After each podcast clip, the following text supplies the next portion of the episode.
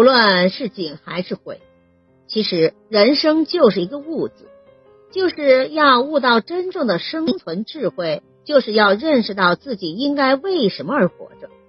面对世人的称颂，面对荣华富贵，如果你以为这些就是人最终的追求，一旦拥有了这些，就骄傲起来，那就是自己把自己的功业断送掉了，甚至还会走向反面，对世人犯下悔意不及的一个大罪过。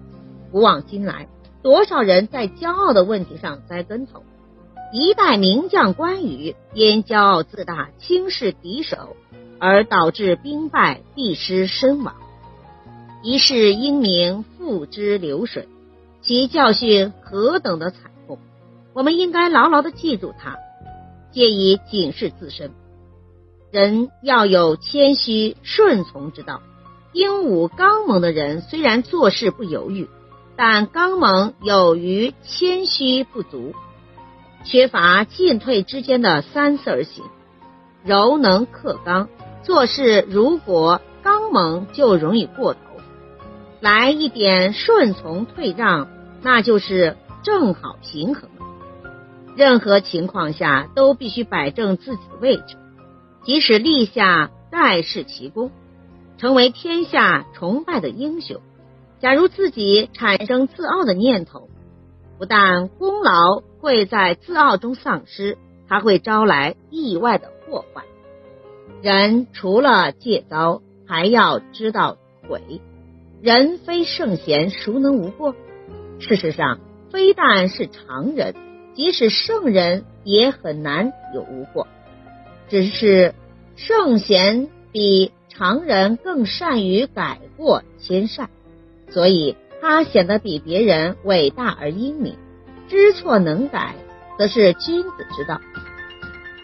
名言说道：“浪子回头金不换”的这种说法，改过迁善是任何人在任何时候都可以，而且必须遵守和实行的原则。尤其是对于那些所谓浪子，意义更为重大。东晋的少年周处啊。凶狠无比，人们又恨又怕，将他与当地山上吃人的猛虎与河里凶残的蛟龙做比较，称为是三害。一个人的品行如此，人生还能有什么出息呢？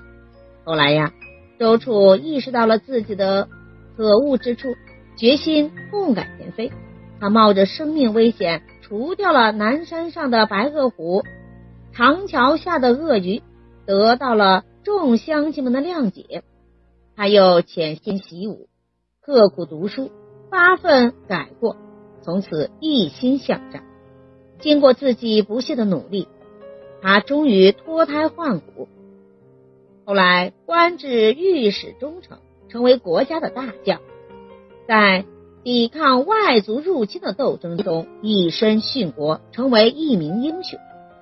周处之所以能够从一个恶少最后变成了一个有所作为的人，关键在于他能够立志发奋，悔过自新，迷途知返。一个人过去有过错并不可怕，重要的是现在如何去改进。改过易勇，迁善易速，这是古人的经验之谈。